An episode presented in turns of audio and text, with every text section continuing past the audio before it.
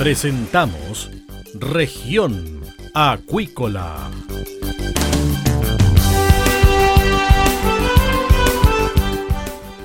Escuche desde ahora todas las novedades de las principales actividades económicas de la región de los lagos y con las voces de sus protagonistas. Región Acuícola es un programa producido por Radio Sago de Puerto Montt, 96.5 FM y transmitido a través de la red informativa del sur. SIBA, Ciencia Aplicada en Acuicultura. Contamos con un capital humano avanzado y equipamiento especializado. Nuestro compromiso, entregar confianza y calidad para una acuicultura sustentable. SIBA, Centro de Investigaciones Biológicas Aplicadas. Visítanos en www.siba.cl.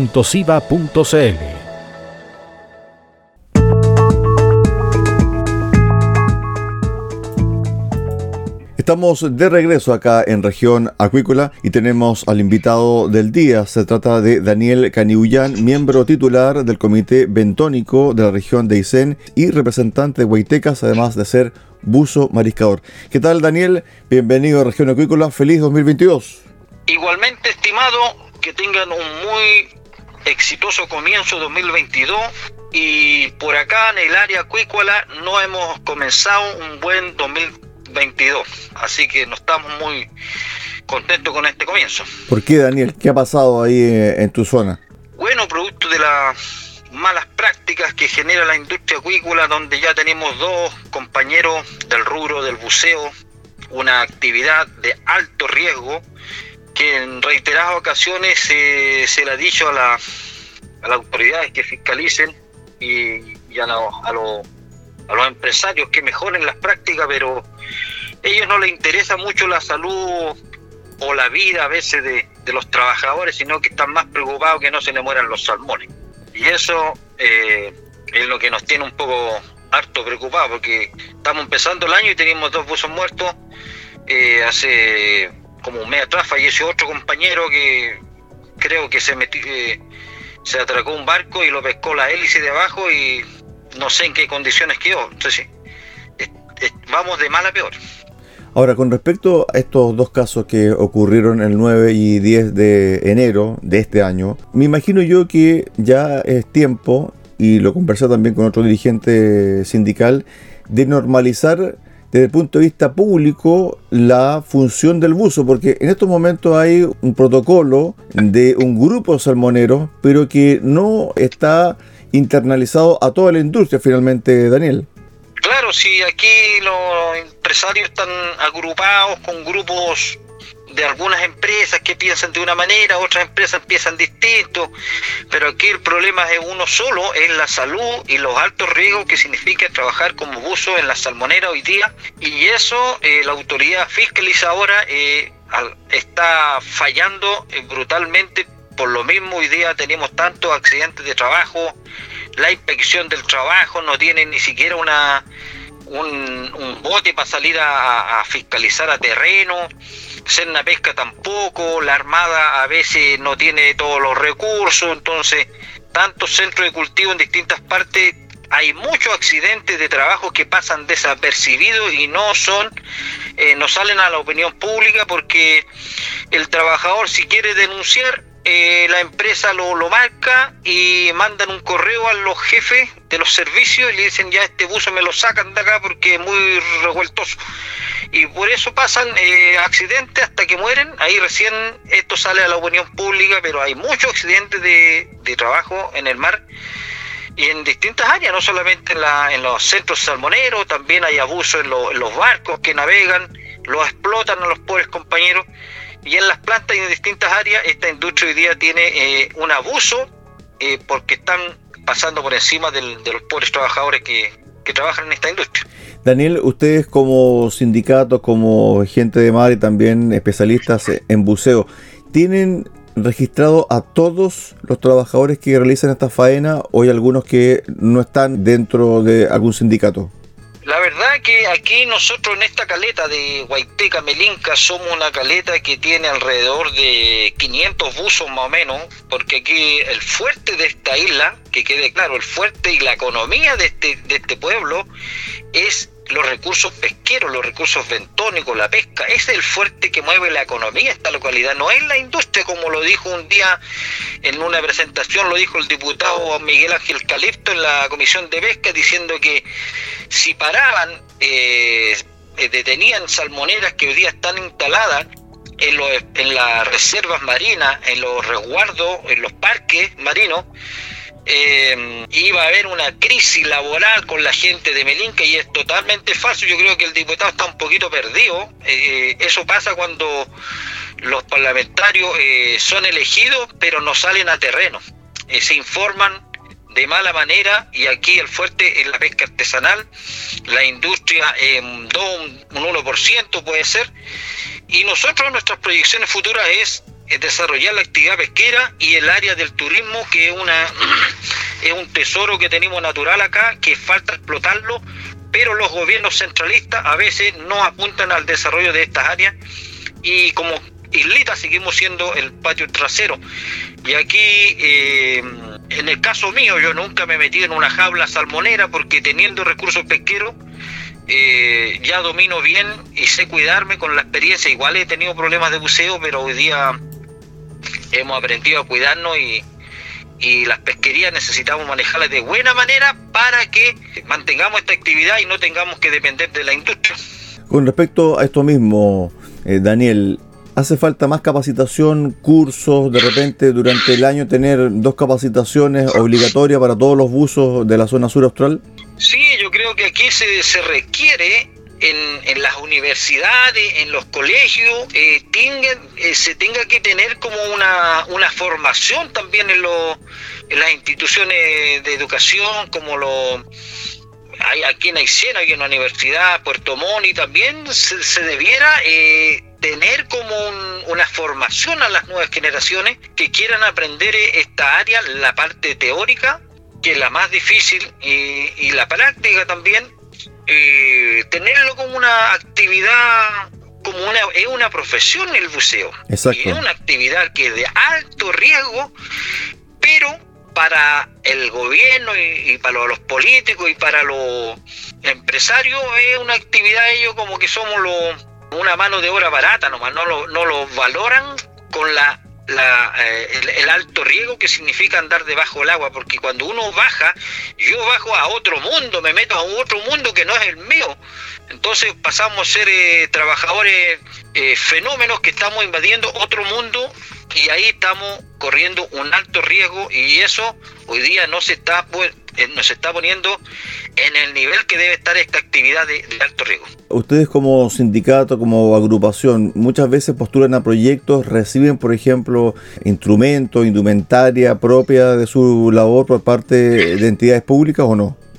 La verdad es que siempre hay fondos acá y uno decide dónde quiere invertir, eh, pero muchas veces esto se maneja más políticamente y el tema de los de los materiales de, trabajo de buceo eh, se hace necesario irlos renovando cada tiempo, pero muchas veces eh, los accidentes no, no en muy algunos casos específicos como el del otro día el compañero que falleció aquí en Hornopirengo en Comado por ahí que fue producto de la mala mantención del, compresor que aparentemente reventó el filtro. Entonces ahí ya a veces los compresores cumplen su ciclo y no se hacen las mantenciones necesarias, pero en su mayoría, la mayoría de los accidentes eh, han ocurrido porque los supervisores, los supervisores que hoy día están arriba y el buzo anda abajo, ellos tienen que velar cuidarlo a su compañero y no muchas veces el supervisor se va a fumarse un cigarro, anda con el WhatsApp, porque en todos los centros salmoneros hay internet, wifi y lo comparten con los trabajadores que están ahí prestando servicio y muchas veces están más preocupados de las redes sociales y, fumándose un cigarrito y el buzo lo dejan solo, se le paró el compresor o hay muchas corrientes eh, y hay diversos factores que muchos compañeros han subido a la superficie pero ya sin vida.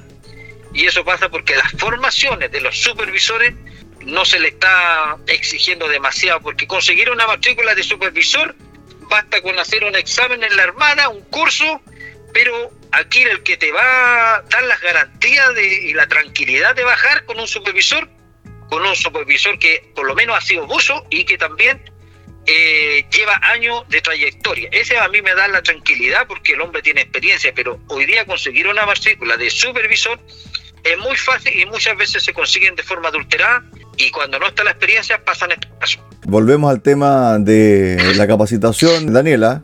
Sí, esa, esa, es la parte principal. Aquí hay que formarlo en, los institutos, en las universidades, de, tenerlo como una opción, formar a los jóvenes que quieran y que les gusten esta actividad y prepararlos bien, pero no un cursito así trucho y aprender una, una, una, una prueba de memoria, porque algunos tienen muy buena memoria, aprenden rápido, pero el problema está, eh, la solución y las garantías están en la experiencia y ahí donde eh, muchas veces eh, entra mucha gente al rubro de la, de la acuicultura, pero con poca experiencia y, un error te cuesta muy caro. Vamos al tema de la floración de algas nocivas. ¿Cómo está la floración de algas nocivas? Tengo entendido que hay una empresa, Blumar, que está y tiene que sacar 700 mil peces que ya están eh, confirmada su muerte por esta floración. ¿Ustedes están pesquisando esta información? ¿Se les entrega información? ¿Qué es lo que se sabe actualmente? La verdad es que todo esto a veces se maneja confidencial. Eh, los que tienen que tener la información en el momento es en la pesca y la armada. Eh, pero nosotros como pescadores artesanales, buzos mariscadores, nos preocupa cuando hay mucha eh, sobreproducción de pescado en los lugares que están aptos para producir una jaula que está en condiciones de producir 20.000 pescados, la industria hoy día le está poniendo el doble o hasta el triple. Y eso hace que es lo mismo que si yo en mi casa quiero criar pollo en un gallinero que está apto para criar 20 pollos y yo por, por avariento y querer ganar más plata le mando 100 pollos. Va a llegar el momento que estos van a, a, estresarse y, y se van a morir porque no es una condición eh, un hábitat normal para que estos animales crezcan. Lo mismo pasa en el pescado, unas jaulas que están en, eh, lo, están aptas para producir eh, 10.000, 15.000, 20.000 pescados y le mandan 50.000.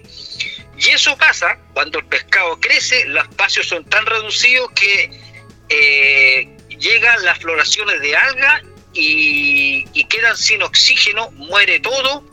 Y el problema es que no se mueren de a uno, se mueren todos de un porrazo. Y eso hace que se vaya al fondo de la malla pecera y en muchas ocasiones todos los buzos que trabajan en la agricultura lo saben. La famosa cesárea que para el empresario le sale más barato romper la malla en el fondo marino y largarlo y al fondo del mar todos estos salmones muertos porque mover un barco, una barcaza que le cuesta millones y millones de pesos, venir a buscarlo a la zona y llevarlo a un lugar de acopio que puede ser Calbuco, Puerto Mono, que yo, eh, la empresa como pierde toda la producción, eh, lo más barato es rompe la cuestión y lo mandan al fondo marino y después sacan una cantidad, por ejemplo, tienen que llevar 10 eh, barcos con, con acopio de salmones muertos, pero para abaratar costos a veces mandan uno o dos para hacer la pantalla que hicieron la pega nomás y el resto se larga al fondo marino. Y eso genera un impacto eh, gravísimo para los que vivimos de las pesquerías, sobre todo en la centolla, porque cuando se cala a los caladeros de centolla, todos estos bancos naturales de centolla y jaiba se van debajo de las jaulas y tú no podís botar las trampas ahí debajo de las jaulas y debajo de la salmonera porque se te quedan trabados los muertos que sobresalen de por fuera de la concesión marítima y muchos de nuestros compañeros han perdido sus trampas porque han tenido que calar porque las centollas se van a comer los desechos de las eh, balsas jaulas que caen en el fondo marino y eso está generando un impacto negativo a la economía de los compañeros que nos dedicamos a también como alternativa la, la, captura de jaiba y centolla. Daniel, a ver, esto está ocurriendo en los centros Orestes, Punta Rose e Isla Ester de la compañía Blumar. Esto es en la comuna Porto Aguirre, Naisen. Ustedes tienen colegas ahí, conocidos, eh, me imagino que tienen también trabajadores que están en contacto con ustedes. ¿Qué les han dicho? La verdad es que yo estaba en contacto con los compañeros de Islas Huellas, pero esto está en un lugar, eh, estamos hablando de unas dos a tres horas de navegación en el estero de Bahía Ester, ahí en el continente, eh, muy cercano entre Puerto Gaviota e Islas Huicha.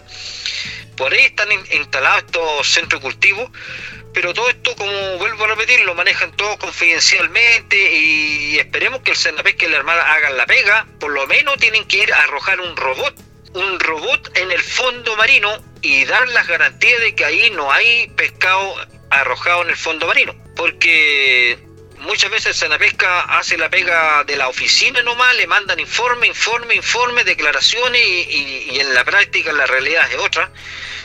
Y esperemos que los compañeros eh, nos reporten en qué está pasando. Eh, todavía no he logrado comunicarme con algún dirigente de allá.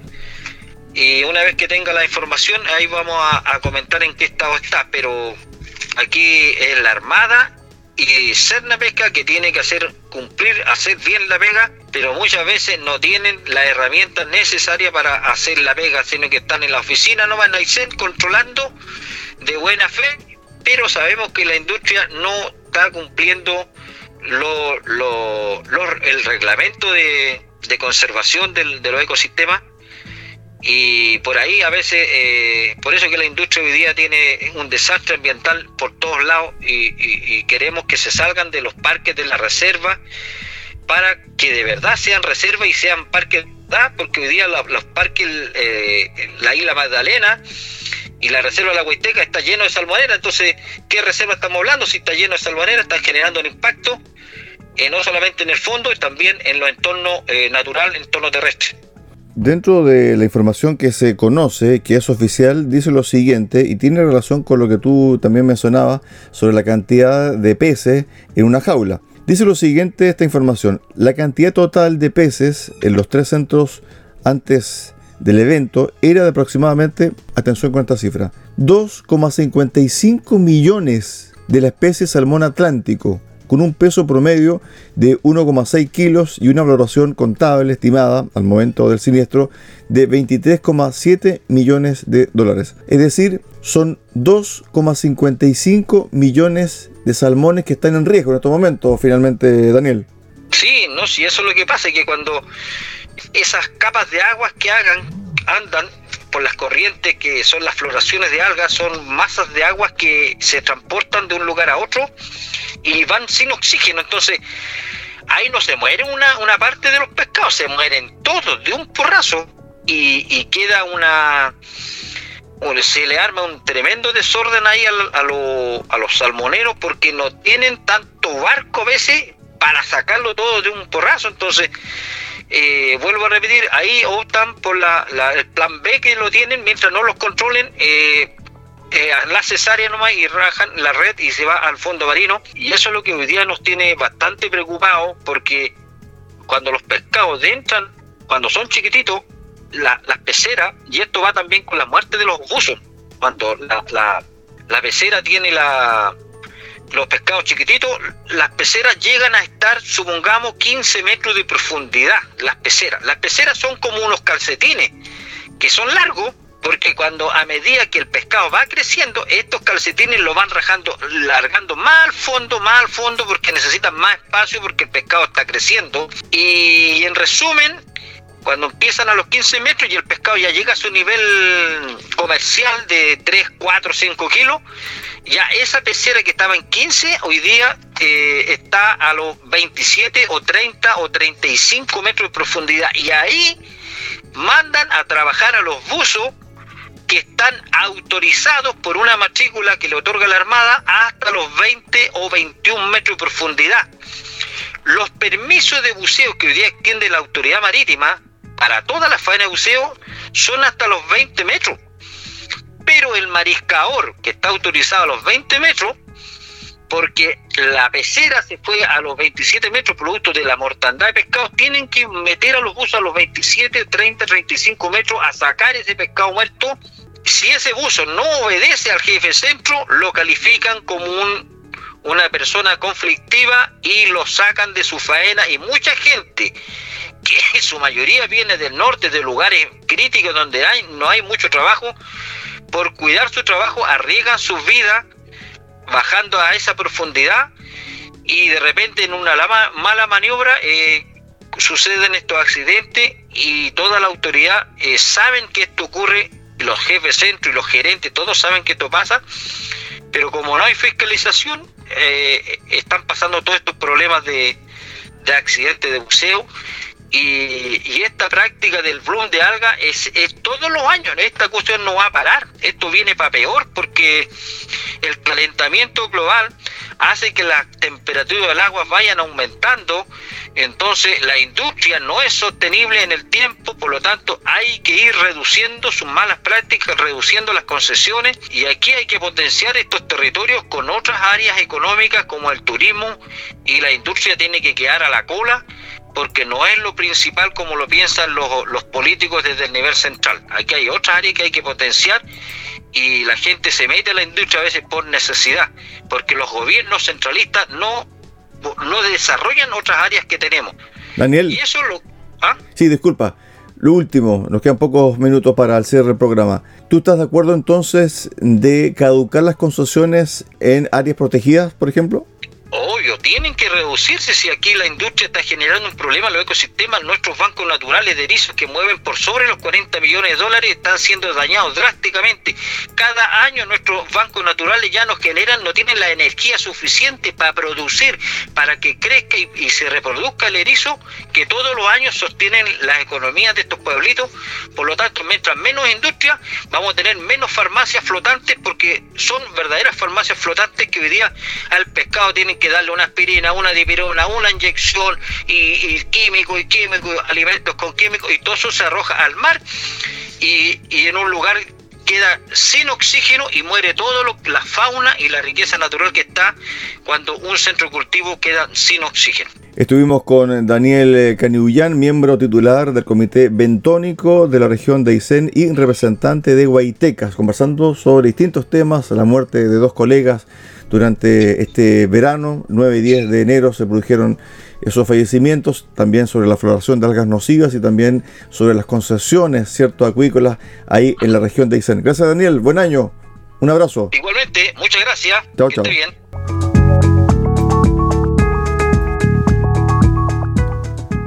De esta forma ponemos punto final al programa del día de hoy acá en región acuícola. Los esperamos mañana a contar de las 13.30 horas en Radio Sago en el 96.5 FM en Puerto Montt. Muy buenas tardes.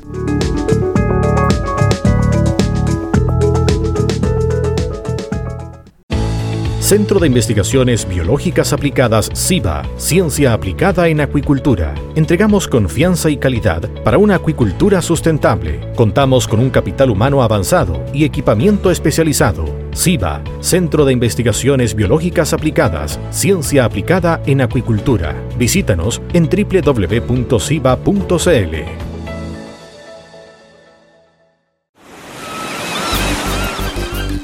Hemos presentado Región Acuícola. El acontecer de las actividades económicas que dan vida a la región de los lagos y las voces de sus protagonistas en el más completo resumen noticioso. Región Acuícola es un programa producido por Radio Sago de Puerto Montt, 96.5 FM y transmitido a través de la Red Informativa del Sur.